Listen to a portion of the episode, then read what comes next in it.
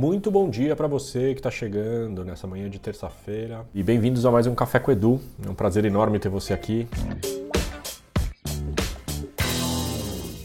O tema de hoje, o buraco. Vamos falar do buraco. Eu queria compartilhar com vocês um texto que meu terapeuta, querido Luciano, e ele ano passado ele, numas conversas que a gente estava tendo, ele me leu um poema. E o poema é o poema do buraco. E eu vou ler para vocês. O texto é extraído do livro tibetano do Viver e do Morrer. Ando pela rua, há um buraco fundo na calçada. Eu caio. Estou perdido, sem esperança. Não é culpa minha. Levo uma eternidade para encontrar a saída. Ando pela mesma rua, há um buraco fundo na calçada mas finjo não vê-lo. Caio nele de novo. Não posso acreditar que estou no mesmo lugar. Mas não é culpa minha. Ainda assim, leva um tempão para sair. Ando pela mesma rua. Há um buraco fundo na calçada. Vejo que ele ali está. Ainda assim caio. É um hábito. Meus olhos se abrem. Eu sei onde estou. É minha responsabilidade.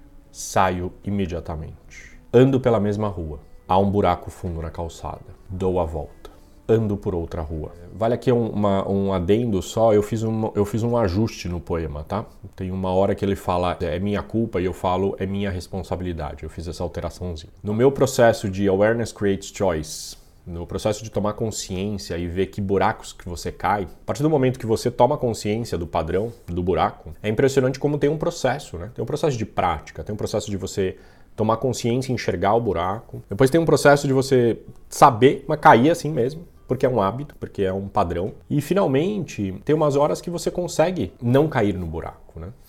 Eu, pela minha experiência, às vezes você não cai no buraco e de repente, depois de um tempo, você cai no buraco de novo. Até que uma determinada hora você dá a volta e não entra no buraco. Mas o buraco sempre vai estar lá. Quando termina o poema e diz eu ando por outra rua, eu brinco que nessa outra rua vai ter um buraco também. E eu costumo dizer que, inclusive, o outro buraco da outra rua tem conexão subterrânea com o buraco da, da rua que você estava caindo. E a importância da gente cair no buraco. Porque muitos de nós, e eu inclusive, projeta o buraco como muito mais fundo e muito mais tenebroso do que ele efetivamente é. Né? E a outra coisa que eu acho que nesse processo, por que eu mudei o texto aqui, só para explicar para vocês, é que eu acho que a gente sai de um lugar de culpa mesmo, nossa, é culpa minha, não sei o quê, para um lugar de responsabilização. É minha responsabilidade e é minha responsabilidade sair do buraco também. Então essa é um pouco a, a transformação que eu faço nesse poema também. A nossa jornada, nosso caminhar, são ruas com buracos.